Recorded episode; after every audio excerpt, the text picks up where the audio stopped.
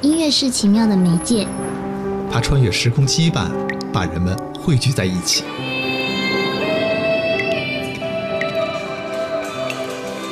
七零后坐标北京的公民，九零后坐标台湾的方勇，源于对国乐的热爱，共同搭建了月儿弯弯。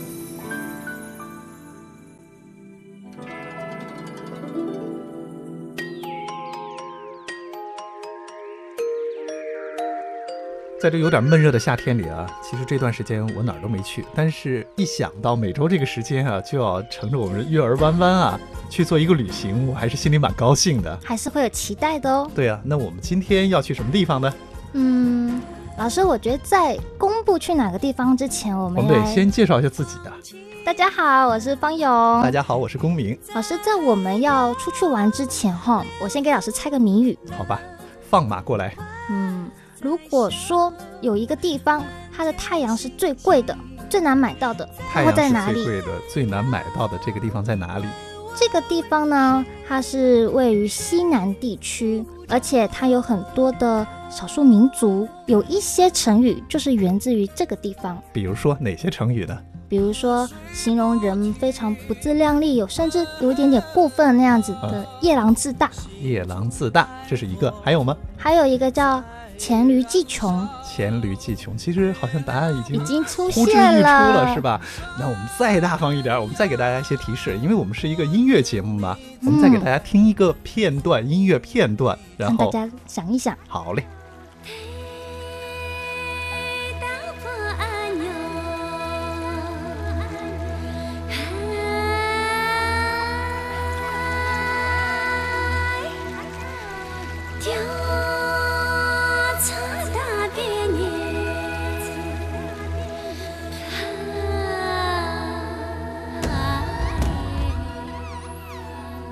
系列的提示，你觉得如果作为台湾的朋友，他们会猜到这是什么地方吗？我不知道会不会猜到，那你就公布答案吧。这个地方就是贵州，今天我们的这一站。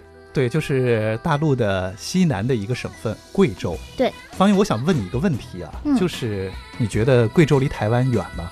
我以前听到贵州的时候，我觉得它是一个比西藏还要遥远的地区。为什么呢？就是因为我觉得它这个地方。听起来比较陌生，嗯，尤其在我初中刚来的时候，我虽然有弹过有些曲子是跟它相关的，但我觉得怎么样，坐飞机也要五六个小时才能到吧？嗯，有的时候啊，我们对一个地区的这种感觉啊，是两个距离，一个是现实的距离，另外一个呢就是心理的距离。对，其实呢，贵州距离台湾，我们就拿台北做例子吧，嗯，大概的这个直线距离是一千二百七十六公里，它。比台北到北京的距离要近，还要近一点。那么我们举现在的交通工具啊，比如说从台湾到大陆这边，到北京需要三个多小时吧？嗯，三个小时，快四个小时，快四个小时。你知道刚才这个距离，如果从台北飞到贵阳多长时间呢？如果一千多公里的里程数来讲，差不多一两个小时，两个半小时，两个半。那么其实，在你心里想，是不是台北离北京会近一些呢？相比较来说，好像比贵州就近很多，是不是？对，其实这是一个心理距离，对吧？但是。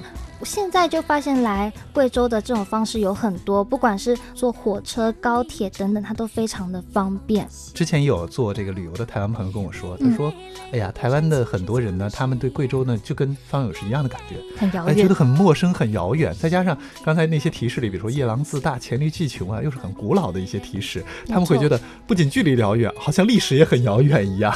好像相比云南地区，是不是它的发展其实是？”慢一点的，这几年它是正在把很多旅游的重心往上拉。对，相比较来说呢，云南的旅游走得早一些。嗯，那么贵州是一个前些年还没有被开发的地方，往往是这些地方呢，到现在呢，反倒会给你很多的惊喜。其实刚才方勇在给大家做这个提示的时候，他说到了贵州的一个特色，就是这个地方呢是一个少数民族资源非常丰富的地方，就如同大陆这边的云南一样，对吧？但是我觉得它在这方面其实不输给云南哦。对，不输给云南。你知道贵州常住的这个少数民族啊，有十八个。你能给我们说出几个，举几个主要的民族吗？嗯，一般我最熟悉的是苗族。苗族，尤其是在黔东南地区的苗族，还有一个是侗族，因为在我们学音乐，我们会常常听到一些侗族大歌。对。还有一个是布依族，布依族啊，它在黔西南地区会多一些。十八个真的要一个一个弄清楚，不是件容易的事。那还能再举出一些来吗？傣族是云南吗？呃，傣族不算是贵州的常住民族，我给你提示几个吧。壮壮族啊，壮族算，说对了。那么还有什么土家族、彝族、仡佬族、水族、白族、瑶族、畲族、毛南族，包括在这个地方还有蒙古族，还有一部分的羌族，多吧？所以这个有人形容贵州啊，叫做多彩贵州。我觉得啊，一方面是说它的这个四时风景非常的多彩，另一方面呢，其实指的就是它的民族风情。民族特别丰富啊，那么你想想，那个每个民族都如花一样，他们的穿着啊、习俗啊，那么也是多彩的民族。那我们毕竟是做音乐类节目，对我们寒暄了这么多，该进入音乐的主题了。对，把这个第一个音乐的推荐的这个主动权，我们给方勇。方勇说说，老师，其实虽然没去过贵州，但是经过这十年的积累，还是有一定了解的。最熟悉的，大家广为知是像苗族，嗯。比如说有很多曲子，比如说苗林的早晨，苗林早晨，古筝筝曲这个很有名的。然后呢，还有像苗族的那种情歌、飞歌也是非常有名的。对，那苗族它的文化我觉得非常独特。首先，它好像说它饮食方面，他们是非常爱吃酸跟辣。嗯，有一道菜酸汤鱼。就是他那边的名菜有啊，我在北京也有吃，很开胃。我有查资料说，为什么他们喜欢吃又酸又辣的？嗯，因为我觉得在南方这样吃不会很热嘛。但刚好就是因为它的地理原因，它那边高原山区比较多，又潮湿，它需要吃这种食物。让它把这个湿气发出来。你说的很对，但是我觉得你稍微有点走偏了。哦，我找吃的音乐，然后找吃。你说给大家讲讲音乐，然后就说啊，酸汤鱼，酸汤鱼，要是不拦着。我说那因为不行，我太太喜欢吃了。好吧，音乐。那我们在这个苗族呢，我们主推主打是苗族最有特点的飞歌，飞歌。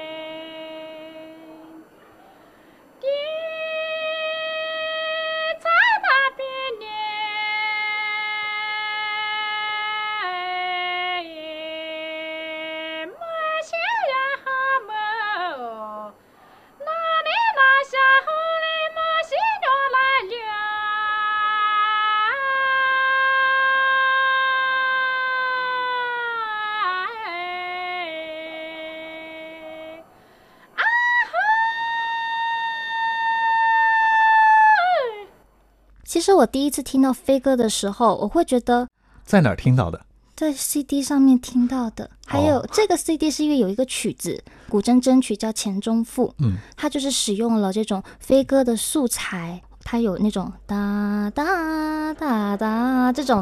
我第一次听的感觉就是非常神秘，而且音域是非常高亢的。少数民族的唱法，它的声音用声就非常的有特点，对吧？它是非常自然原声的这种方式去唱。有的时候呢，比如说你在城市里啊，或者在一些舞台上听，他会觉得他声音呲啦啦的就出来了。但是呢，如果你呢能到这个黔东南最有特色的这个苗族的这个地区去看，到苗寨里去看，你就能理解，他们是唱歌的时候是要把这声音传得很远，还有个回音。对，还有这个回音，所以你看苗飞哥有那个特别嘹亮的那种高音。而且我不知道为什么，我每次一听到他们的这个歌曲，我会想到就是有一种爱情、思念、感情要传到最远。飞歌啊，他还不是对这种传达爱意的，因为飞歌呢，他一般是在这种喜庆啊、迎送的一些这种特殊的场合，对，他即兴唱，而且经常是现编词儿。你说那个情歌应该是在更私密的环境里头啊？对，我我们两个人互相对唱的时候这样子。对，那方勇，你说这个自己在学古筝的时候，其实接触过取材于飞歌的这样的素材，呃，弹过这个曲子叫《钱钟赋》。钱钟赋，嗯，对它这个筝曲呢，它浓缩非常多西南地区的这种少数民族的风情在里面。它前面开头有我们之后要讲的。侗族大哥的一些素材，但是他的全曲最难的部分，嗯，它就是引用了飞歌。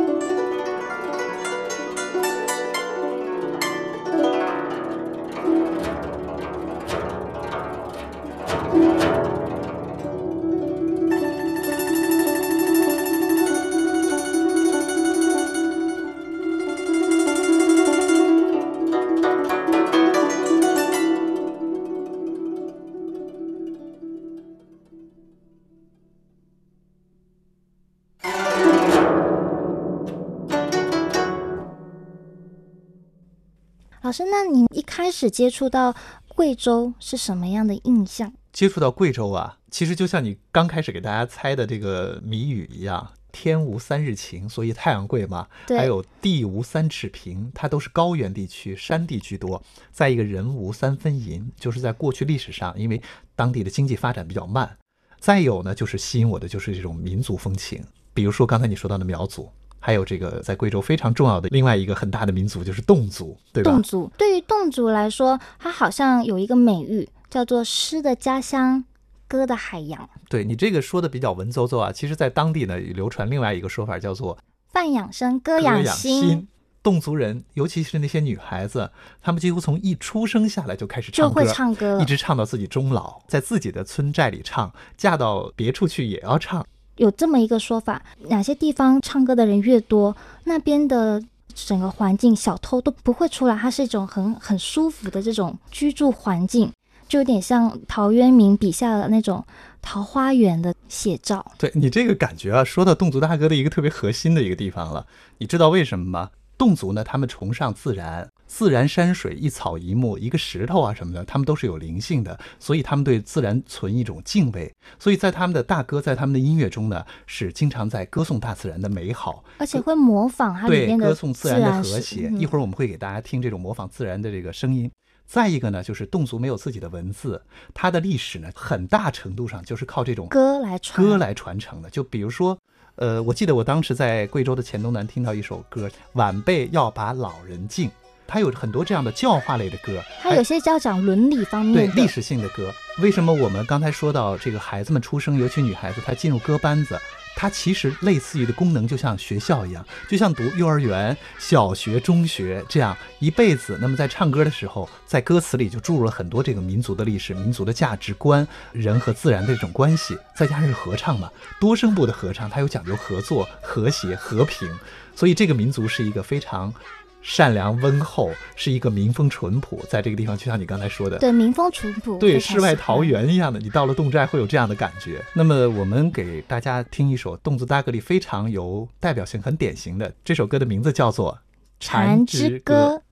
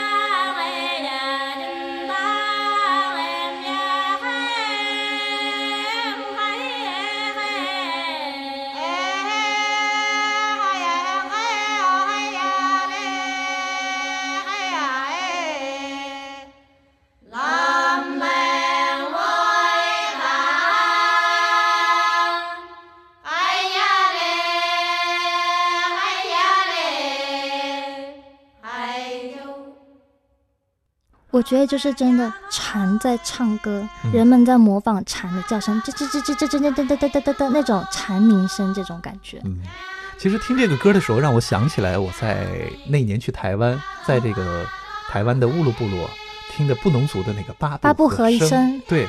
当他们跟我唱起来的时候，我一点陌生感都没有，我就觉得哦，这首歌我好像在哪儿听过，仿佛就在贵州的这个大山深处听到过这些侗族的人给我唱起来一样。他们也是自然的找自己的和声，对吧？没错。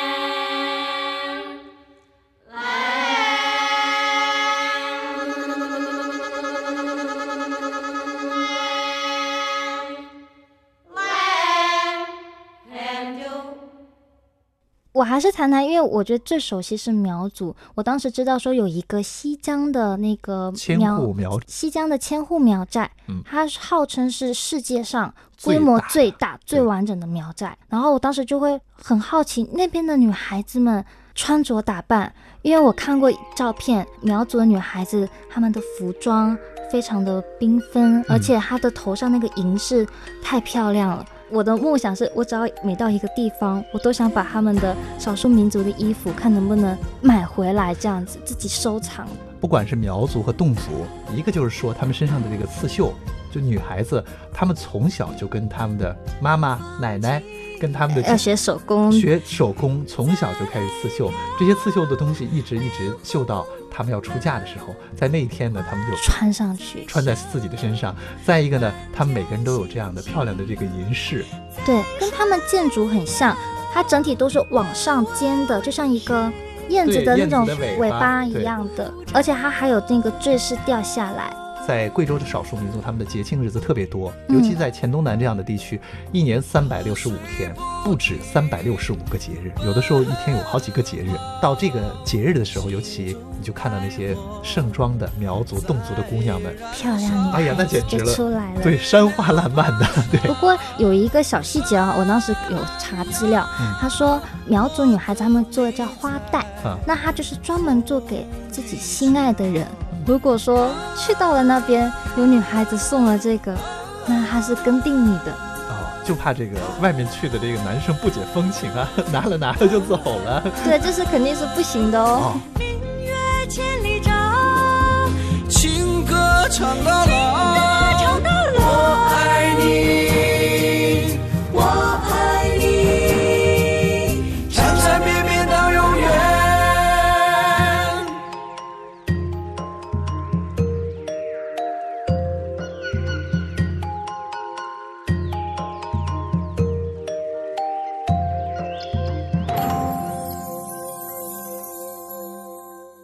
刚才我们说了黔东南的少数民族风情，说了这个美丽的最大的这个千户苗寨，还有呢？还有一个是叫黄果树瀑布，必去的一个景点，是对，它是一个非常壮观，而且说号称高一千多公尺这么高度的一个大瀑布。嗯，你知道吗？我去过，真的吗？我真的去过，因为去过那么多次贵州嘛，专程去过两次。嗯。水流从上面大概百米左右的地方冲下来的时候，它的声音是非常巨大的。对，所以当你没有看到瀑布的时候，你已经听到了轰隆隆的那个水声了。嗯，看到瀑布的时候，基本上你已经会被那个瀑布扬起的那个水溅到水墨细细的这个水雾就给就打湿了。对，就是那种飞花溅玉的那种感觉。而且黄果树瀑布特别独特呢，它可以从后面穿过去。我们可以走过去对，人可以从瀑布后面的那个回廊里走过去。嗯，但是不管什么季节，你从那儿走过去以后，你浑身几乎都要湿掉 湿透了，还是很壮观的。水幕腾起的时候，当太阳射下来的时候，就会随处随地都能看到那种彩虹。老师，我对瀑布的印象只是停留在武侠小说，杨过要在瀑布里面拿着一把木剑，然后他要不断的练他的功。不知道老师去的时候有没有看到真的有人练功呢？来不及了，谁在那儿练功会被踢下去的？那我我要是下次去的话，我一定要仔细观察看有没有高人真的好吧，在那边练功。也许机会很快就到了，是不是？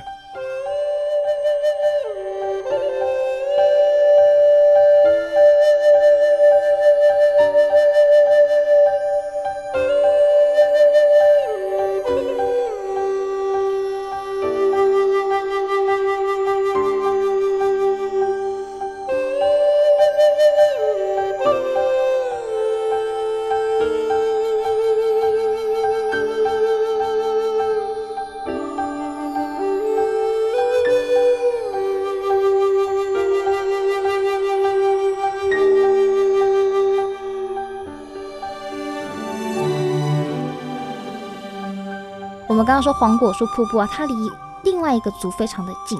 对，在黄果树瀑布附近生活的贵州的又一个非常重要的民族——布依族。布依族，布依族有什么特点呢？布依族呢，要看从哪个方面。呃，先说最直观的吧，看上去，我们再说我们的专业，听上去。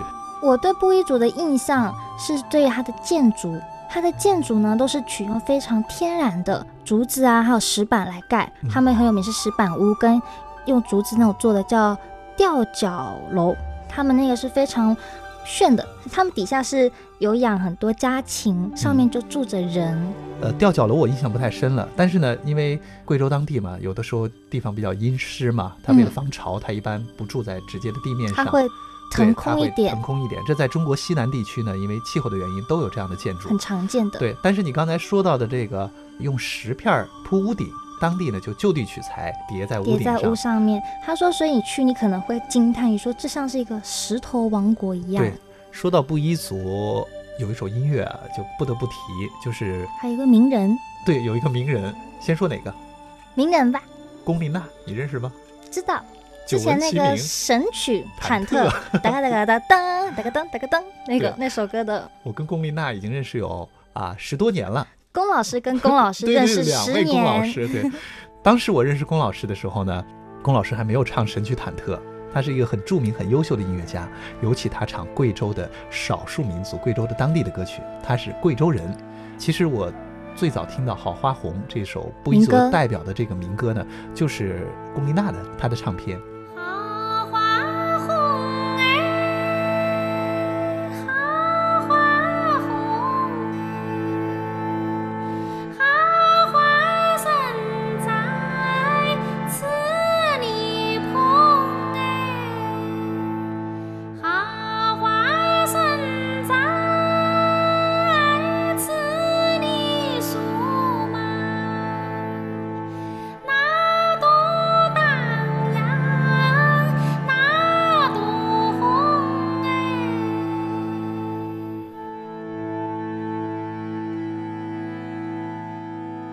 有没有感觉龚琳娜唱的这个《好花红》啊，感觉是特别的自由，就像声音在飘荡一样。当时呢，龚琳娜就跟我讲，她说这不是她第一次唱《好花红》了，但是呢，在这次唱的时候，她对这个音乐呢，对这首曲子有了自己的这个理解。她说，不要按照那个。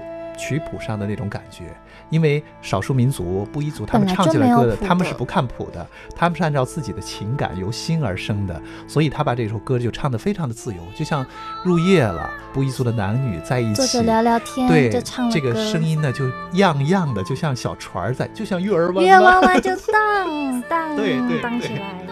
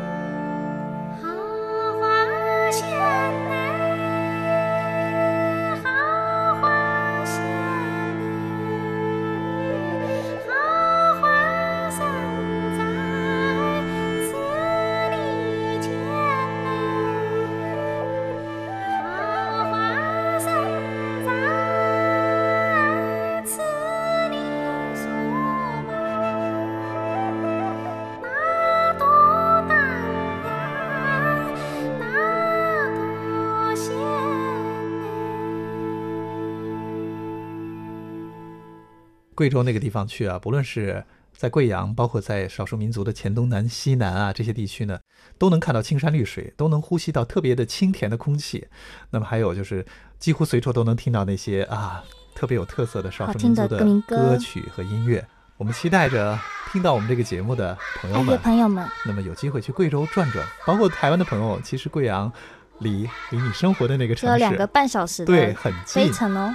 在贵州见到，不期而遇。我希望呢，跟龚老师在贵州见到龚老师。好吧，我知道你说的那个龚老师龚老师是哪一位？对，好，那我们今天的节目到这儿就要跟大家说再会了，下次我们再见喽。